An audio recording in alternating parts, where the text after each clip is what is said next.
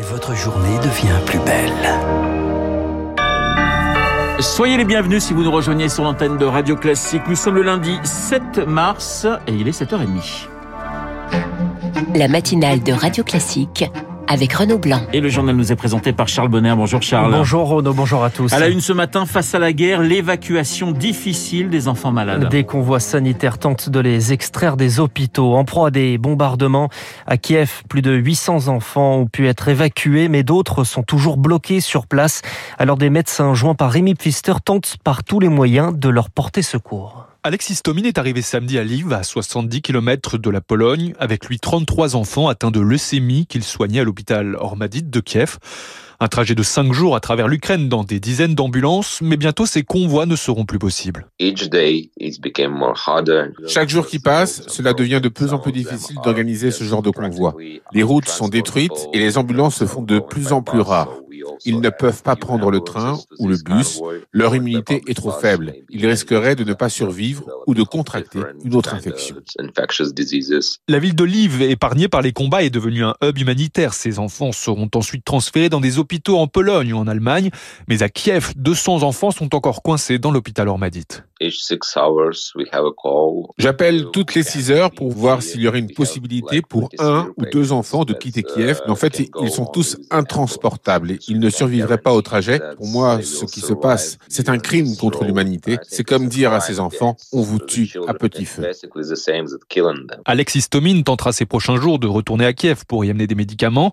Mais maintenant, il doit trouver des places dans les services pédiatriques des pays limitrophes. Rémi Pfister, l'armée russe se rapproche donc de la capitale Kiev. Les combats font rage dans la banlieue, à Irpin, dans l'ouest de la capitale, mais également sur la route de Jitomir, qui se situe à 150 km à l'ouest de Kiev. La Russie qui compte également s'emparer de Mariupol. Cette prise doit faire la jonction entre le Donbass séparatiste et la Crimée annexée. La Russie annonce ce matin l'ouverture de plusieurs couloirs humanitaires. Décision prise après la demande d'Emmanuel Macron hier à Vladimir Poutine. Sur place, la population est coupée du reste du monde. Le maire de la ville dénonce un blocus humanitaire. Une situation confirmée par les ONG. Alex Wade est coordinateur d'urgence en Ukraine pour Médecins sans frontières. Ces derniers jours, il y a eu des bombardements ininterrompus dans le centre-ville et les dégâts sont encore pires en périphérie. Les supermarchés ont été touchés, les gens ont pris la nourriture dans les magasins qui sont pratiquement vides. Les pharmacies sont elles aussi pratiquement vides, il n'y a pas d'électricité, ce qui veut dire pas de chauffage et il n'y a pas d'eau. Les gens boivent l'eau de pluie ou récupèrent de la neige. Ils entrent par effraction dans les systèmes de chauffage pour prendre l'eau et pour pouvoir se laver les mains. Si la situation n'est pas réglée immédiatement, il va y avoir une urgence très sérieuse et possiblement un désastre. Autre enjeu de la guerre, la ville d'Odessa, ville portuaire du sud-ouest à 50 km de la Moldavie. Le président ukrainien Volodymyr Zelensky estime que la Russie s'apprête à bombarder la ville. Autant de combats qui ont provoqué la fuite à l'étranger de plus d'un million et demi de réfugiés selon l'ONU. Russes et Ukrainiens doivent se retrouver aujourd'hui pour une troisième séance de négociation. Charles, en réaction à la guerre, l'OTAN se refuse à engager le combat, mais renforce sa présence sur son flanc est. Et la France y participe. 250 soldats envoyés en Estonie, 500 en Roumanie où la ministre des Armées, Florence Parly, était en déplacement hier. Sans compter l'envoi d'avions en Pologne, le but est de s'assurer qu'aucun avion russe ne survole le pays. Pas d'intervention donc, mais un message clair à Nahuo. C'est avant tout un message dissuasif envoyé à la Russie par la France et plus largement par l'OTAN. En massant des hommes non loin de la frontière ukrainienne, l'Alliance veut dissuader Moscou de s'en prendre à un autre pays que l'Ukraine. Pour rappel, une attaque contre un membre de l'Alliance conduirait à une réplique globale de l'OTAN. Le rôle de la France est donc défensif et pas offensif, comme l'a rappelé hier la ministre des Armées. Paris veut également rassurer ses alliés de l'Union européenne, ceux situés au plus près du conflit. Nous leur devons assistance et solidarité, assurait jeudi Florence Parly. À ce stade, les militaires français ne se sont vus confier aucune mission d'aide aux réfugiés ukrainiens. Pas question non plus d'exfiltrer les derniers Français présents dans le pays. Enfin, sur la question de leur implication dans la livraison d'armes aux Ukrainiens, le ministère reste muet. Anna Huot. Il est pratiquement 7h35 sur Radio Classique. Charles Emmanuel Macron endosse ce matin son costume de candidat. Premier déplacement de campagne en Ile-de-France dans les Yvelines à Poissy. Le président candidat prévoit une discussion avec des habitants.